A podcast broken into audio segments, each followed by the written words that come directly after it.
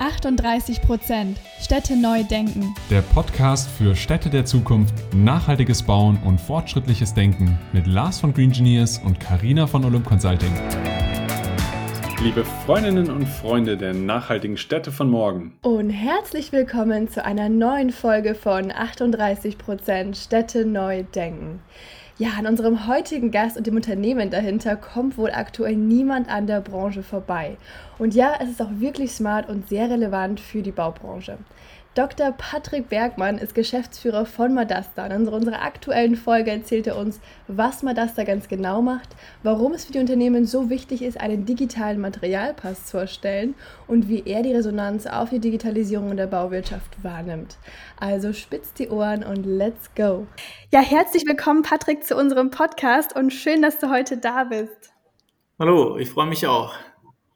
Ja, Patrick, auch von meiner Seite herzlich willkommen in unserem Podcast. Und heute geht es um Madasta. Du erzählst uns gleich, was Madasta macht und was das ist. Ich bin auch total gespannt, weil bei mir ist es jetzt schon wieder ein bisschen länger her. Natürlich haben wir uns jetzt als Green Engineers mit Madasta beschäftigt und haben auch damit was zu tun. Aber es, ich muss sagen, es ist interessant, weil wir hatten vor eineinhalb Jahren circa das erste Mal Kontakt und in der Zeit ist viel passiert. Aber jetzt gern erstmal zu Madasta. Patrick, was ist denn das? Ja, Madasta, wie das Wort schon sagt, ist das Materialkataster. Das heißt, ähm, eine Datenbank, eine Plattform, auf der Informationen zu Materialien und Bauteilen gespeichert werden. Und die Idee ist, dass eben diese Informationen dann langfristig in der Sanierung oder im Rückbau eingesetzt werden können, um wirklich eine Kreislaufwirtschaft oder wie wir gerne sagen, eine Circular Economy zu etablieren. Und wer bist du? Erzähl gerne noch mal was zu deiner Person. Wie bist du ja. dazu gekommen? gerne. Ähm, genau, Patrick ist äh, mein Name, das wisst ihr ja schon. Und ich äh, bin Geschäftsführer von Madasta Deutschland. Ich baue das sozusagen mit einem Kollegen auf seit gut einem Jahr. Und ähm, ich komme eher aus dem Finance-Bereich, war also vorher bei PwC in Berlin in der Immobilien- und Unternehmensbewertung. Also es ging eher darum, wie viel ist so ein Gebäude wert, wie viel sollte man dafür bezahlen. Ähm, also so diese, diese Cashflow-Berechnung ähm, ist was, was mich schon intensiv beschäftigt hat. Und davor war ich an der TU Dresden, habe eine Doktorarbeit geschrieben zur Bewertung nachhaltiger Gebäude. Also auch dort wieder das Thema, ähm, wie werden Gebäude bewertet, was für Besonderheiten haben eben nachhaltige Gebäude, was müsste man vielleicht theoretisch an so einem Modell ändern. Und ähm, das Tolle ist, dass ich jetzt bei Madasta eigentlich beides zusammenbringen darf. Zum einen Materialien und das Thema nachhaltiges Bauen und zum anderen auch diese finanzielle Komponente, die auch in der Circular Economy steckt. Und insgesamt äh, mache ich das Ganze schon seit ungefähr zehn Jahren. Also ich äh, Bauen und Nachhaltigkeit ähm, begleitet mich schon länger und äh, schön, dass es jetzt mehr und mehr kommt und dass auch gerade letztes Jahr das so einen Boom erlebt hat. Absolut. Jetzt hast du ja eingangs schon so ein bisschen angeschnitten, was Madasta genau macht.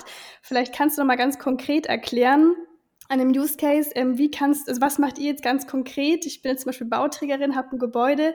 Welchen Use Case erfüllt ihr jetzt konkret mit ähm, ja, eurer Plattform? Ja, man unterscheidet am besten zwischen Neubau und Bestand, weil das ein bisschen anders abläuft.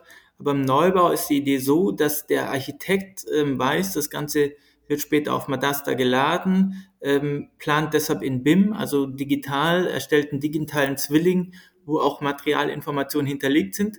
Das können wir automatisch hochladen über einen IFC-Export. Das ist ein offenes Datenmodell, was uns ganz wichtig ist, also ähm, softwareunabhängig kann das dann automatisch auf Madasta verarbeitet werden. Und ähm, aktuell haben wir vier Produkte, wenn man so möchte. Das eine ist, dass man zum, äh, diese, diese, ja, den Materialinhalt visualisiert. Man sieht also, wo im Gebäude ist welches Material oder Produkt verbaut. Das kann dann auch automatisch in Materialpass äh, exportiert werden, also per Knopfdruck. Das heißt, wir haben ähm, mit jedem Gebäude, das euch auf ist, auch diese Dokumentation ähm, erledigt. Es wird aber auch gleichzeitig noch ein Zirkularitätsindex ausgegeben. Das heißt, wo kommen die Materialien her? Sind sie erneuerbar oder nicht? Wurden die schon mal recycelt oder nicht? Und wo gehen sie hin? Kann ich das Ganze recyceln oder sogar wiederverwenden? Äh, wir haben seit Dezember, was auch sehr cool ist, einen CO2-Kalkulator. Das heißt, man kann auch für jedes Gebäude den Carbon Footprint sehen, äh, Phase 1, also A1 bis D, also wirklich über den kompletten Lebenszyklus. Und das vierte ist, dass wir auch das Thema finanzielle Bewertung noch bespielen und sagen, ähm, Gebäudeeigentümer sind auch Materialeigentümer. Diese Materialien sind was wert und das wollen wir auch äh, transparent machen. Deshalb haben wir die Materialien mit Rohstoffbörsen verknüpft, also Metalle zum Beispiel mit der London Metal Exchange, sodass man nachschauen kann, wie viel sind die Materialien in meinem Gebäude wert, mit der Idee, dass das vielleicht zukünftig auch mal ein Asset wird, also irgendwie in der Bilanzierung oder Wertermittlung eine Rolle spielt. Was könnte man denn sagen, sind jetzt die großen Vorteile daraus, wenn ich als Unternehmen einen Material Pass oder einen Materialpass erstellen lasse? Also zum einen auf jeden Fall, dass ich ähm, mich aktiv mit dem Thema Circular Economy, Kreislaufwirtschaft beschäftige. Das ist sicher ein Thema, was immer stärker kommt. Ähm, 2023 gibt es, glaube ich, auch eine Offenlegungsverordnung von der EU zum Thema Circular Economy. Also Berichterstattung wird nicht im Bereich CO2 im Betrieb stehen bleiben, sondern wird auch auf CO2 äh, der Materialien, also Embodied Carbon oder graue Energie ausgeweitet. Dort brauche ich dann solche Informationen. Ich glaube auch, dass wir bald berichten müssen, ähm, wie hoch ist der Anteil an Recyclingmaterial in meinem Gebäude oder äh, wie viel davon kann ich später eigentlich wieder verwerten und ähm, neu einsetzen. Also sicherlich ein Thema, dass man sich eben aktiv damit beschäftigt. Und wir sehen auch, dass äh, in den Niederlanden ist das schon stärker, dass in die Finanzierung mit einfließt. Also dass zirkulär geplante und gebaute Gebäude anders oder erst überhaupt finanziert werden, weil auch die Banken eben erkennen, wo sich ähm, die Baubranche und das Thema Taxonomie hinbewegt, so dass sie sagen, dieses Gebäude oder ein traditionell ge geplantes Gebäude möchte ich gar nicht mehr ähm, finanzieren, weil mir das Risiko zu groß ist. Also auch einfach, glaube ich, sich bewusst machen, welche Materialien setze ich ein, wie setze ich sie ein, welches Materialdepot besitze ich eigentlich als äh, Gebäudeeigentümer und das zumindest kurzfristig in der Berichterstattung nutzen. Langfristig kann es aber durchaus auch so sein, dass das dann eben finanzielle Vorteile hat, diese, diese Informationen zu haben, dass man zum Beispiel dann äh, alte Fassaden, Fenster oder auch Böden an die Hersteller zurückverkauft also dort wirklich auch dann nochmal Gewinn macht oder zumindest im ersten Schritt keine Entsorgungskosten mehr hat. Okay, verstanden. Jetzt gibt es sicherlich einige Zuhörerinnen und Zuhörer, die den Begriff zirkuläres Bauen schon ganz gut kennen, aber wir haben auch mit Sicherheit einige, ähm, die noch nicht so tief in der Materie drin sind und nicht so oft ähm, ja, sich damit beschäftigt haben. Vielleicht kannst du noch mal erklären, was versteht man denn unter zirkulärem Bauen genau? Ja, das ist gar nicht so einfach, weil ähm, meines Wissens gibt es dafür noch keine Definition, die allgemein anerkannt ist. Ähm, für mich ist es auf jeden Fall, dass man eben die Materialien aussucht, ganz konkret eben, dass sie nicht toxisch sind, dass man sie wiederverwenden kann, dass sie auch nicht vermischt werden mit anderen Materialien, ähm, dass man sich auch überlegt, wie man das Ganze einbaut. Also auch die Fügetechniken sind entscheidend dann eben, dass man das Ganze dokumentiert, dass man eben auch weiß, was man verbaut hat, langfristig weiß, was man verbaut hat und dass das Ganze dann auch wirklich eine äh, reale Chance hat, wieder eingesetzt zu werden. Und das wäre sozusagen eher die technische Komponente, aber das geht auch darüber hinaus, dass wir sagen, das muss auch in der Denkweise ankommen. Also äh, das hat ganz viel mit dem Mindset zu tun, äh, wie sehe ich mein Gebäude dann auch in einem bestimmten Quartier, also geht über das eigentliche Gebäude hinaus und ähm, dass man eben versteht, dass, dass Ressourcen irgendwie in Kreisläufen bestehen bleiben sollten. Ähm, wir sagen immer, mit Madasta zum Beispiel oder in dem Fall auch dem zirkulären Bauen, kann man eben die endlichen Ressourcen unendlich verfügbar machen. Das ist eigentlich das Ziel, was wir haben. Und mit dem Ziel oder das Ziel, was ihr verfolgt, verwendet ihr eine Art digitale Dienstleistung hier in diesem Falle. Und die digitale Dienstleistungen sind ja auch ein große oder ein großer Mehrwert quasi, sage ich jetzt mal, von der heutigen Zeit, dass man die eben einsetzen kann. Was ist denn so die Resonanz auf eurer Plattform? Und vielleicht auch noch eine zweite Frage dahinterher.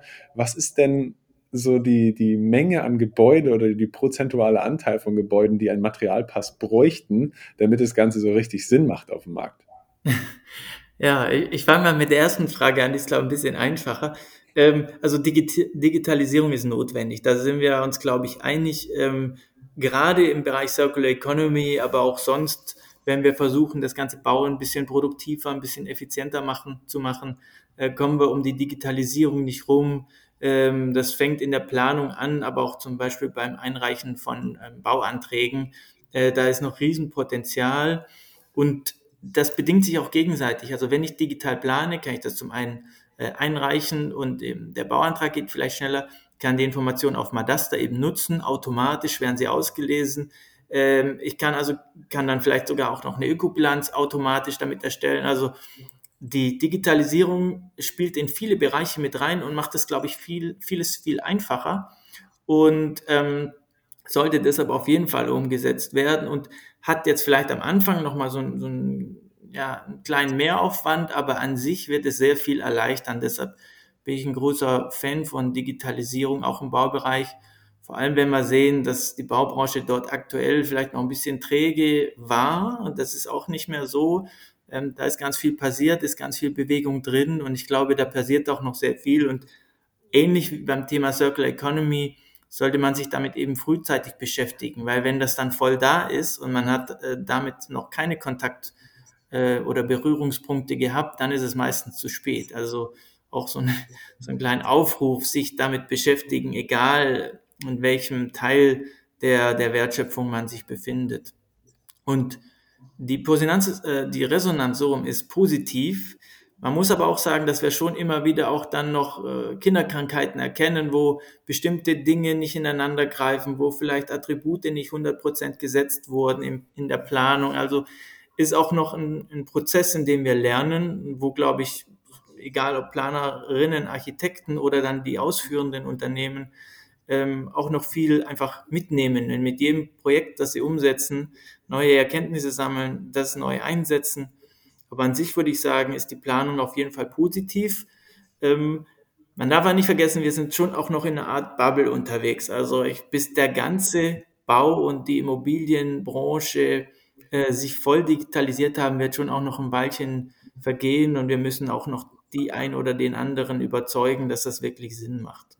Genau, deswegen auch meine zweite Frage, wo ich gemeint hatte, inwiefern, wie, wie viele Gebäude müssen denn da mitmachen, dass das so richtig anläuft aus deiner Sicht? Na, also eine konkrete Zahl ist schwierig zu, zu nennen. Es muss auf jeden Fall eine bestimmte Schwelle erreicht werden. Also wir haben jetzt in den Niederlanden ungefähr 3000 Gebäude digitalisiert und eben auch dokumentiert auf der Plattform.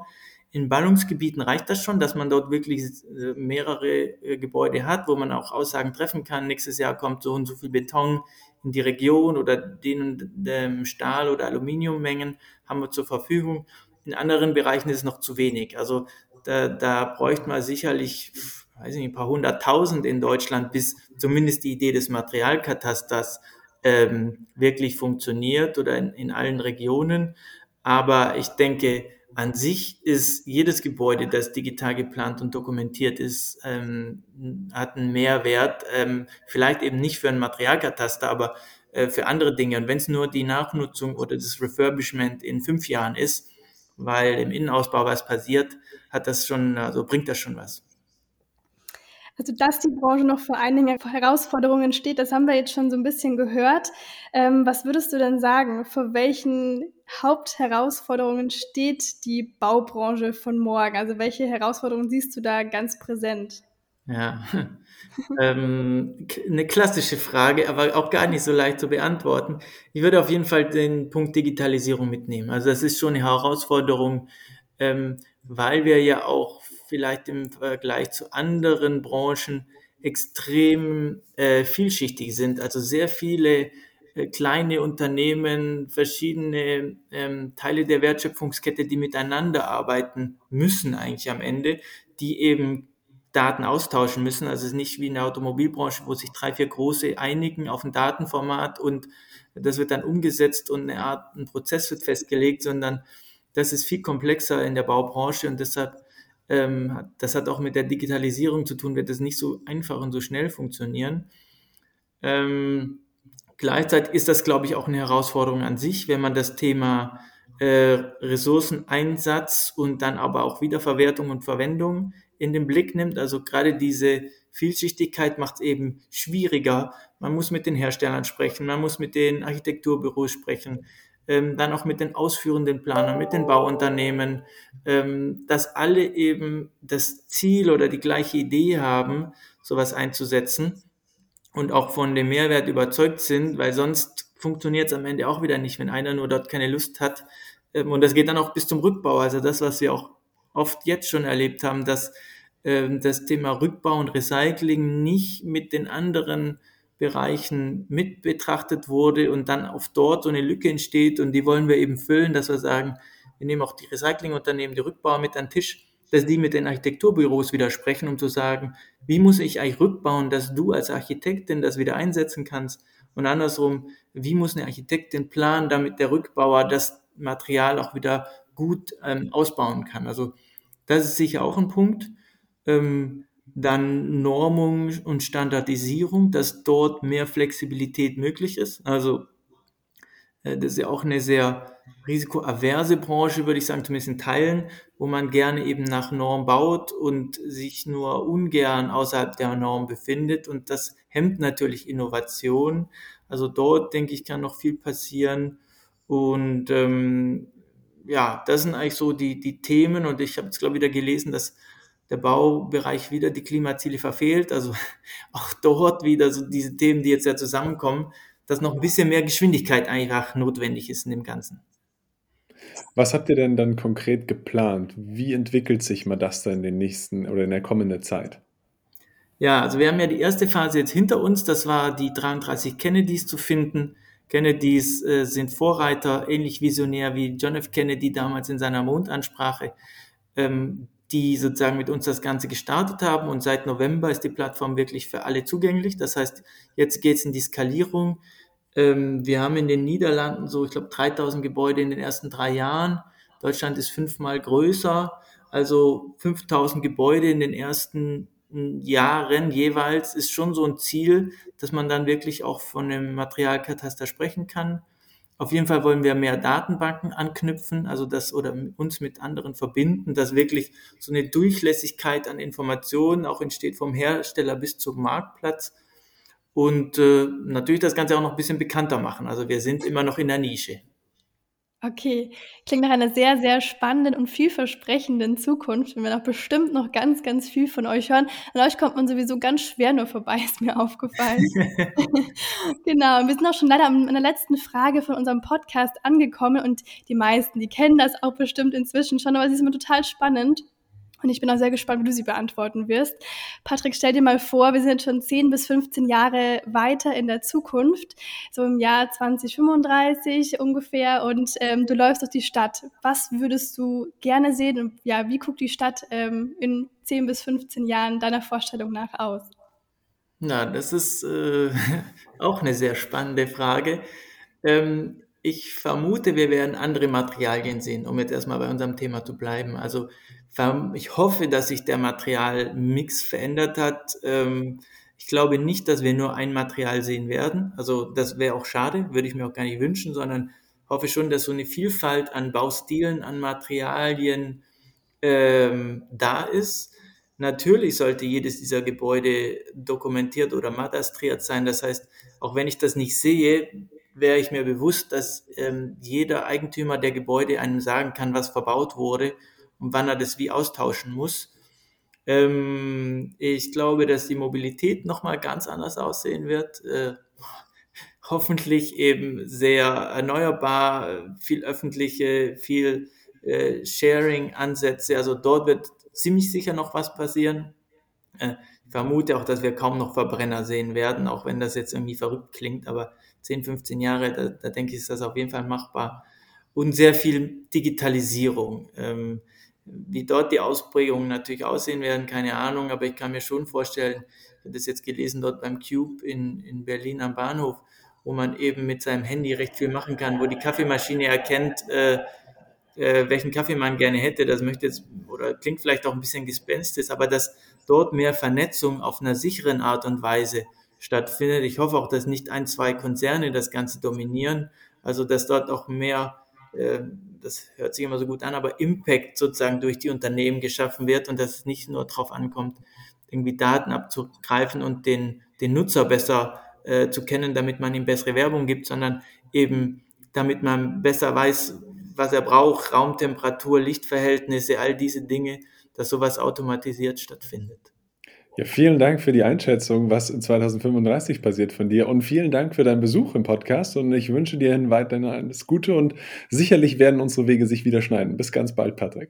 Ich bedanke mich auch für die Einladung und freue mich schon auf die weiteren äh, Schnittpunkte, die wir haben werden.